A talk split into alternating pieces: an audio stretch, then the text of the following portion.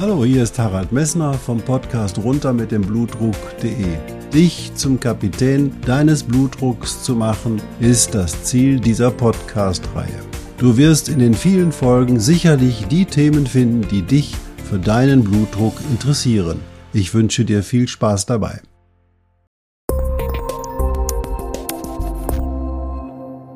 Hallo, hier spricht wieder Harald Messner vom Podcast runter mit dem Blutdruck.de. Vielen Dank, dass du eingeschaltet hast.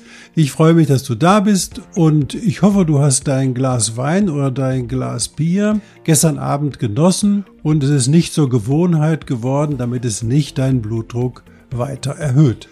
Heute wird das Thema auch wieder ein herznahes Thema sein, nämlich dass wir unterhalten uns über die Herzfrequenz oder deinen Puls denn da gab es viele Fragen, gerade in Bezug auf Blutdruckmedikation oder was ist normal. Und dazu werde ich dir jetzt einige Informationen geben. Viel Spaß dabei.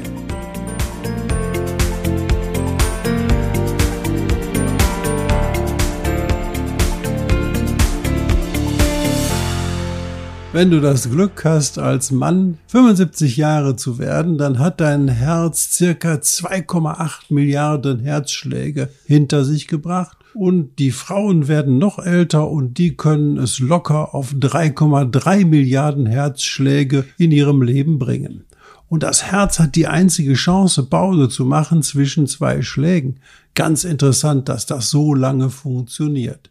Nur, wo misst man denn deine Herzfrequenz? Ganz klar, das hatten wir schon mal besprochen. Man kann das am Unterarm handgelenksnah tasten und zwar da, wo der Knochen am Daumen ist, am Unterarm dort auf der Seite, das nennen wir die Radialis-Seite. Da legt man zwei Finger der Gegenseite auf den Unterarm und kann dann ganz vorsichtig, nicht fest zu drücken, mit beiden Fingern diesen Puls fühlen. Und interessanterweise, Generationen vor uns haben die Ärzte dieses Pulsfühlen als wichtigstes diagnostisches Mittel in der Hand gehabt. Sie konnten keinen Blutdruck messen, gar nichts. Sie konnten, wie zum Beispiel die Chinesen, feststellen, wenn der Puls knallhart ist und richtig schwer unterdrückbar ist, dann wussten die Chinesen schon, dass es mit dem heftigen Puls auch ein Risikofaktor für das Auftreten eines Schlaganfalls oder frühen Herztod da war. Das heißt, wir können schon aus der Pulsqualität einiges ablesen. Also, wenn du deinen Puls fühlst, dann kannst du mal fühlen, wie gut der unterdrückbar ist und du kannst fühlen, wie schnell er ist und du kannst fühlen, wie regelmäßig er ist.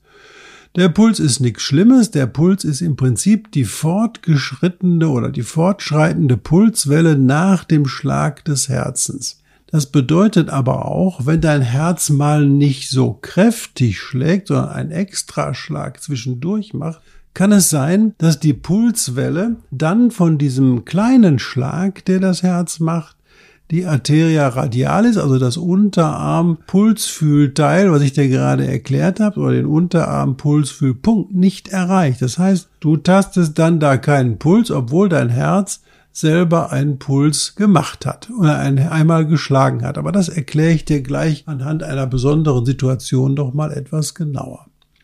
Natürlich an den automatischen Blutdruckmessgeräten kannst du die Pulsfrequenz auch sehen. Da wird sie dir sofort angezeigt und du kannst während des Messverlaufes auch bei den meisten Geräten den Pulsschlag sehen. Das leuchtet dann kurz einmal auf, so ein kleines LED leuchtet dann auf, meistens ein Herzchen. Und daran kannst du auch sehen, ob der Puls regelmäßig ist und in welcher Frequenz ist. Den normalen Puls misst man immer in Ruhe. Das heißt also genauso wie der Blutdruck wird, muss der Puls in Ruhe gemessen werden. Also wenn du fünf Minuten ruhig gesessen hast, dann kannst du den Puls beurteilen. Und wenn du sehr jung bist, dann kannst du auch feststellen, dass der Puls in Abhängigkeit von deiner Atmung schwankt. Das heißt also, es gibt so eine, das nennen wir respiratorische Arrhythmie. Bei jungen Menschen, also wenn die tief einatmen, verändert sich die Pulsfrequenz und wenn sie ausatmen, verändert sie sich wieder. Das ist nicht sprunghaft, sondern sie wird langsam schneller und nimmt dann wieder ab. Langsam schneller und nimmt dann wieder ab. Das nennt man eine respiratorische Arrhythmie. Das ist ganz normal. Das ist nichts Schlimmes. Normalerweise muss man dann den Ruhepuls von einem maximalen Belastungspuls unterscheiden. Und zwar bei dem Belastungspuls, da geht man her und hat so einen, naja, sag mal, so einen Rechenweg, über den man den maximalen Belastungspuls ausrechnen kann. Und zwar ist der abhängig von deinem Alter. Man sagt zum Beispiel, wenn du ähm, 50 Jahre alt bist, kannst, solltest du einen maximalen Puls von 170 haben. Dieser maximale Puls von 170 errechnet sich dadurch, dass man sagt, 220 minus Lebensalter ist der maximale Puls. Also bei 50 Jahren, dann machst du 220 minus 50, dann ist der maximale Belastungspuls 170 pro Minute. Also wenn du ein Belastungs-EKG machen lässt, dann darfst du belastbar sein bis 170 pro Minute. Was man aber jetzt sehen kann daran, dass offensichtlich das Lebensalter etwas mit der Pulsfrequenz zu tun hat. Und man weiß ganz genau, wenn die Kinder auf die Welt kommen oder während sie noch in der Gebärmutter ihrer Mutter sind, haben die eine sehr hohe Frequenz. Da sind Frequenzen 140, 150 komplett normal. Wenn sie geboren werden, sinkt das auf 120 ab und dann wird das im Laufe des Lebens immer weniger an Herzfrequenz, bis man sich so ab dem 30. Lebensjahr auf eine Pulsfrequenz von, sagen wir mal, 60 bis 70 bis 80 eingependelt hat. Das heißt also, je älter du wirst, desto geringer wird deine Herzfrequenz. Das ist natürlich nicht mehr über dem Alter von 50 sollte sie nicht weiter sinken, die Herzfrequenz, denn der Normbereich der Herzfrequenz liegt irgendwo zwischen 50 und 100 pro Minute. Deswegen brauchst du dir, wenn du beschwerdefrei bist und eine Herzfrequenz von 90 pro Minute hast, überhaupt keine Gedanken machen. Genauso wenig wie du dir Gedanken machen musst, wenn dein Puls 52 pro Minute ist. Und du kannst eben halt da einfach nur sagen, das ist ein normaler Puls, eine normale Verteilung und du brauchst dir keine Sorgen zu machen, dass du krank bist. Nur wenn du Beschwerden hast, sprich, dir wird schwindelig oder du wirst taumelig oder du hast sogar Aussetzer, dann muss man überlegen, hey, ist da was falsch an dem Puls?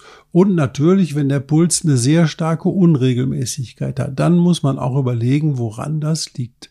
Diese Extraschläge können einmal aus dem Vorhof und einmal aus der Herzkammer kommen. Das muss dein Arzt entscheiden. Das kann er anhand des EKGs entscheiden, was dafür Probleme vorliegen. In den meisten Fällen liegen keine Probleme vor. Man hat sehr früh, früher gesagt, oh, wenn da eine extra Schlag aus der Kammer kommt, dann ist das problematisch falsch. Man weiß inzwischen, dass selbst bei gesunden amerikanischen Soldaten erhebliche Kammerrhythmusstörungen auftreten, die ohne prognostische Bedeutung für die Patienten oder für die Betroffenen sind. Also wenn dein Herz mal einen Extraschlag macht, dann ist das vollkommen unproblematisch. Nur wenn sie gehäuft auftreten und du Beschwerden dabei hast, dann solltest du das analysieren lassen. Warum spürst du die Extraschläge? Du musst dir vorstellen, die Erregung am Herzen wird im Sinusknoten gebildet und dieser Sinusknoten ist im Bereich der Vorhöfe. Dann wandert die Erregung über die Vorhöfe zu einem AV-Knoten. Das ist die dann die Verbindung zur Herzkammer.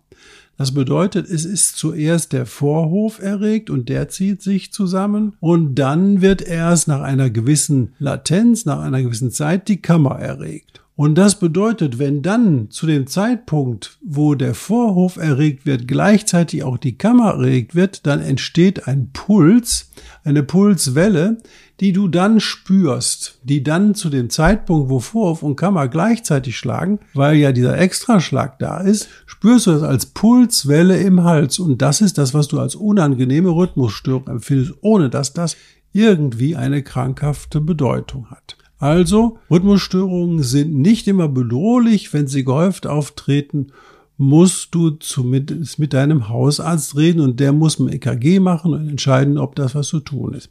Wenn du sonst herzgesund bist.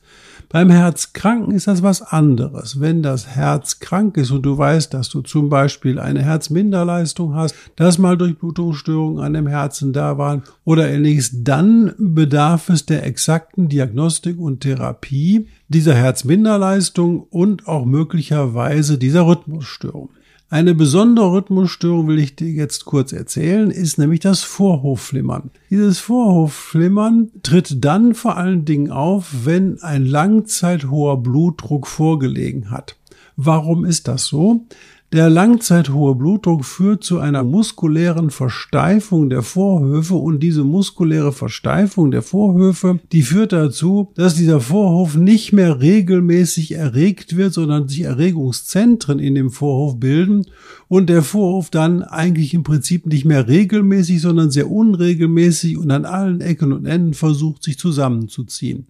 Und das nennt man ein Vorhofflimmern. Dieses Vorhofflimmern selber ist nicht gefährlich, wenn es nicht sozusagen dazu führt, dass diese ganzen vielen Flimmerregungen auf die Kammer übertragen werden. Und wenn die auf die Kammer übertragen werden, dann schlägt die Kammer auch sehr schnell und das spürst du dann als Herzrasen, anfallsweise Herzrasen mit sehr unregelmäßigem Puls. Und das ist eine Situation, die muss sozusagen dann von deinem Hausarzt oder deinem Kardiologen behandelt werden. Denn das Risiko des Vorhofflimmerns ist das, dass sich innerhalb dieses nicht mehr regelmäßig zusammenziehenden Vorhofes, sondern flimmernden Vorhofes, das Blut um einen Punkt dreht.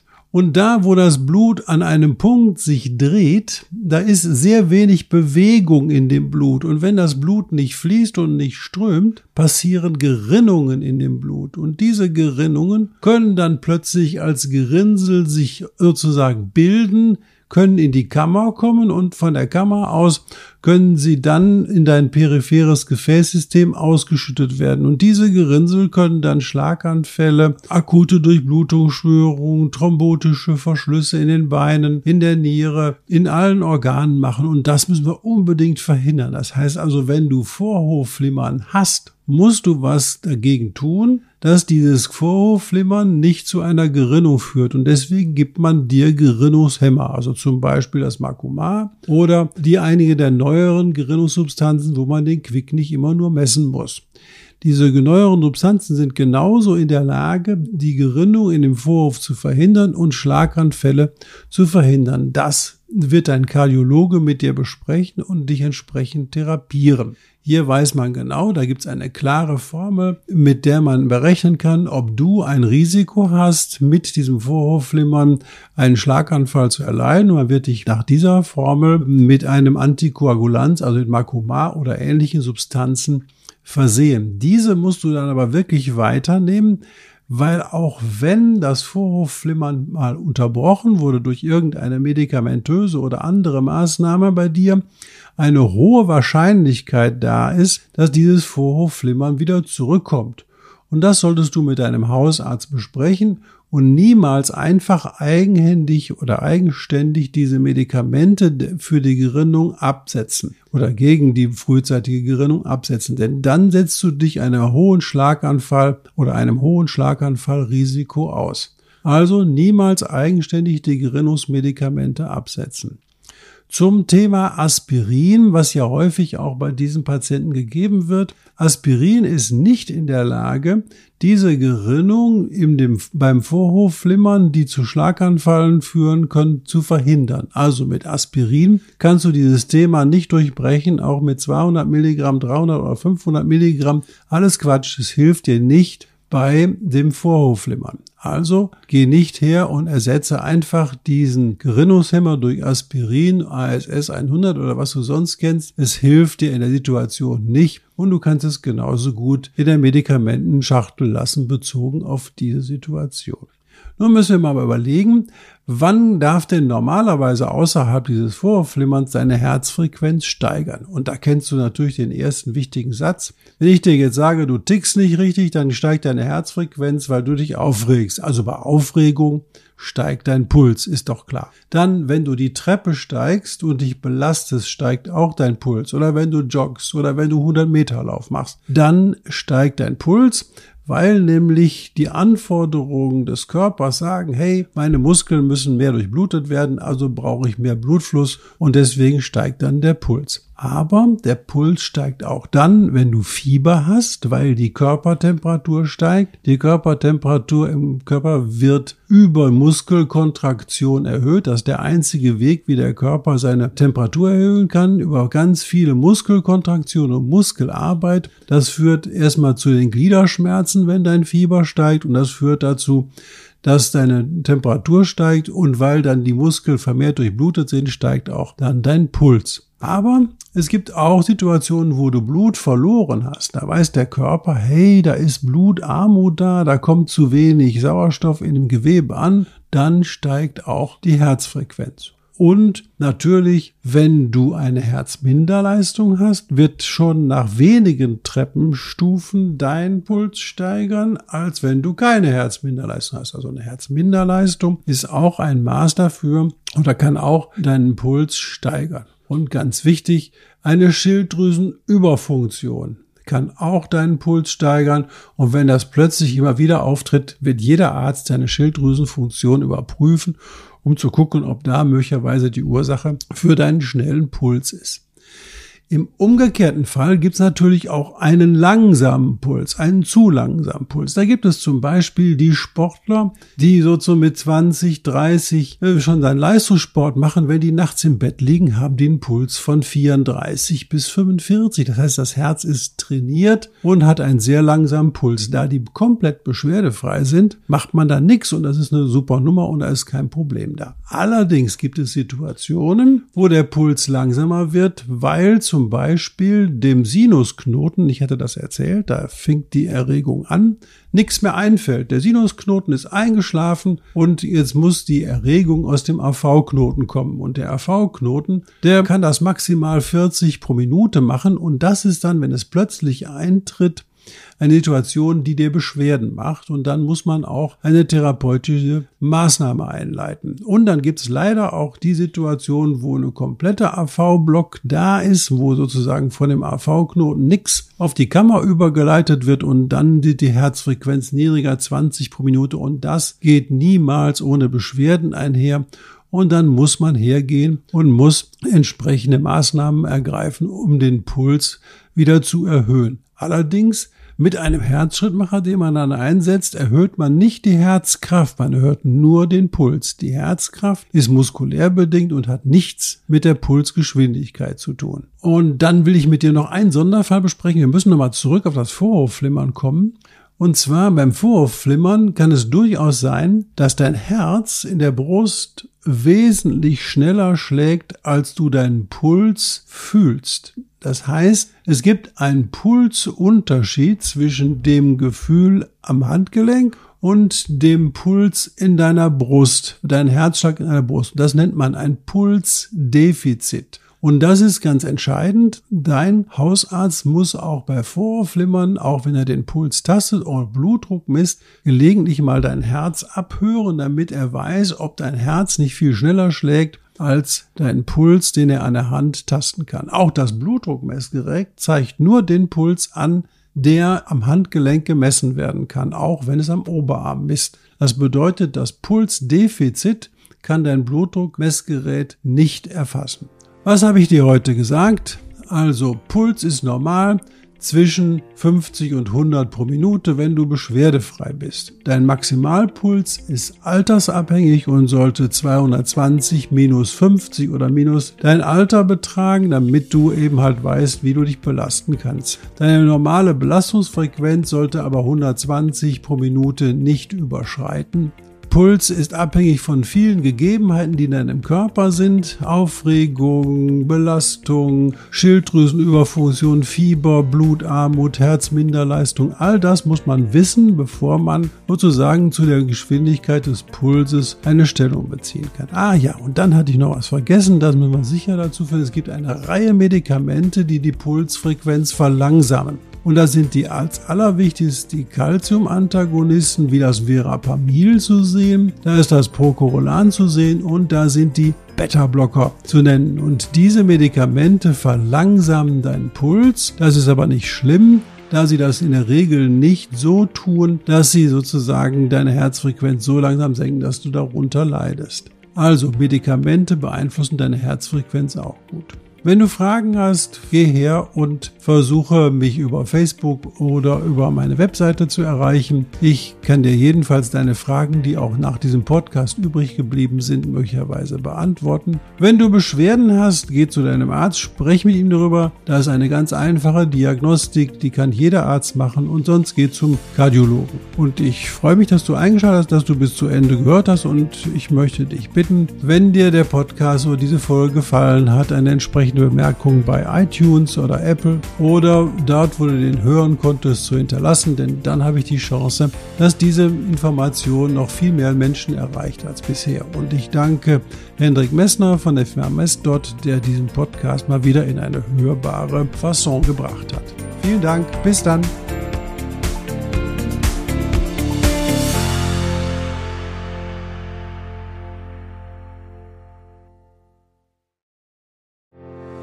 Ich hoffe, diese Podcast-Folge hat dir genauso viel Spaß gemacht wie mir.